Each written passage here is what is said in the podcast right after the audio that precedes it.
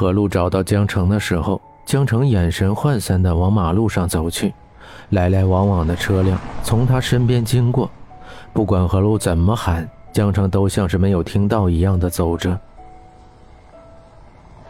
江城，你怎么了？你不要笑我。何路把外套披在江城身上，摇着江城的肩膀，担心地问：“没有聚焦的眼神，泛着氤氲。”嘴巴轻抿着，头无力的靠在何露的肩膀上。没事的，乖，我送你回家。何露拍着江城的后背，柔声的说：“怎么样才可以立刻挣到八十万？怎么样才可以立刻挣到八十万？”江城喃喃自语，声音软绵绵的，带着无助感。江城，出什么事了？你为什么要那么多钱？何露听了好几遍，才听清楚江城哼的是什么，疑惑的问：“简凡订婚了，他订婚了。”江澄语无伦次的说着，涣散的眼神如同平静的湖面，看不出一丝情绪。江城，什么八十万？什么简凡订婚了？简凡不是在美国吗？你说什么呢，江城？江城，你到底怎么了？倒在何露身上的江城不再说话，眸子紧紧的闭着。何露拦了辆的士，带他回家。冰箱里什么吃的都没有。何露担心的回到卧室，江城躺在里面已经睡着。何露才担心的下楼给他买点吃的。手机响起，江城扶着额头，艰难的坐起来。呃，是江小姐吗？现在有一个病人也需要换心，不知道您前几天预约的手术还要不要做呀？医生婉转地说着，一句话让江城清醒了不少。他情绪激动地说：“做，我们做，求你们一定不要取消手术，我马上交手术费。”病房里静的只听得见风声，消毒水的味道充斥着神经。让人对死亡充满了恐惧。江城拿着棉棒为母亲湿润着嘴唇。妈，我一定会救你的，你一定会好起来的。简凡，对不起，我等不下去了。一滴眼泪顺着眼角滑落，江城抬起头，用手指开掉，眼神坚定的朝着外面走去。江城，我买了你最爱吃的宫保鸡丁。你再不起来，我就吃完了哦。何露把饭放好，推开门，顿时慌了神。打江城的电话，却再也没有打通，像是一条隐形的丝带，在缓缓地缠绕着人的脖子，渐渐地让你窒息。何露跌坐在床上，惊慌失措地打着徐峰的电话，徐峰的手机也关机。一轮弯月挂在天边，夜幕划开一个口子。皎洁的月光照在地上，树影摇曳，投下一幅水墨画。宝石蓝的抹胸裙子很好的修饰着她的身材，白皙的肩膀露在外面，黑如墨的发丝用碎钻卡子隆起，留下一缕发丝垂到胸前，清纯中带着妩媚。灯光闪烁，舞娘们跳着舞，水蛇腰扭动着。江城声音低沉地唱着一首悲伤的情歌，不少人停下手里的动作去看江城，喝彩声、哨声不断，那一双清澈的眸子拨动着男人的心。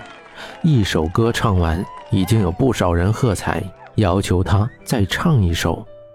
江城微微鞠躬下场，准备去做另外一份工作。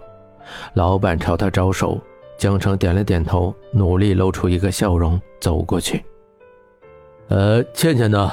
呃，包房二零八的客人说你唱的歌不错，想请你去再唱一首。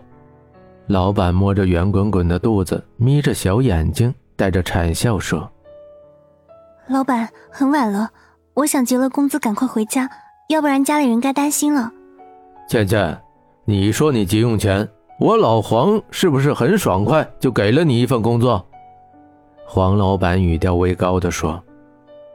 倩倩呐，你知道我为什么那么爽快答应吗？不是说我这里谁都可以来的，我主要是看你长得像我国外的女儿。你想想，我会害自己的女儿吗？老板动情地说，眼神带着慈爱看着江城。真的只是唱歌吗？江城警惕地问。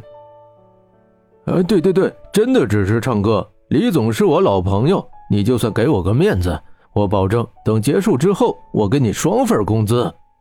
双倍工资，一晚上就可以赚到四万，要不了一个月就可以挣到八十万的手术费。到时候就带着妈妈离开这儿，没有人会知道这一切的。粉色的指甲嵌入肌肤，只要可以救妈妈，即使不是唱一首歌，他也必须去的。细汗从手心里冒出，江城缓缓地抬起手，却不敢推门，再三努力着，闭着眼睛才把门打开。随着门的打开，一阵刺鼻的味道让他胃里翻涌。这不是我们倩倩小姐吗？别站着，快进来！不知道谁说了一句话，江城压制住胃里的翻滚，朝着里面走去。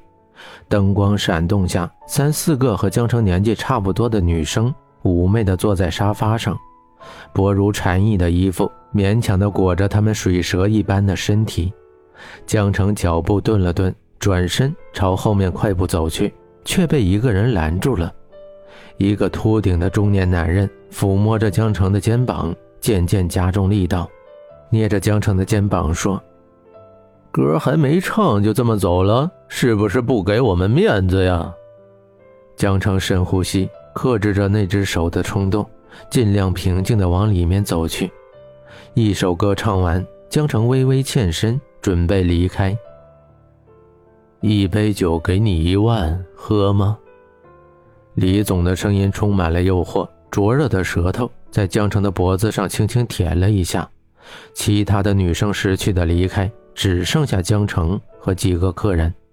脑海里的呼吸机和心脏仪的声音，江城闭上了眼睛，咬了咬嘴唇，举起一杯，喝了一小口。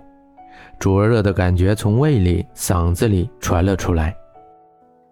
简凡，订婚了，订婚了。一个声音在耳边响起，浮现出简凡拥抱着别人的画面，渐渐的吻上了别人的唇。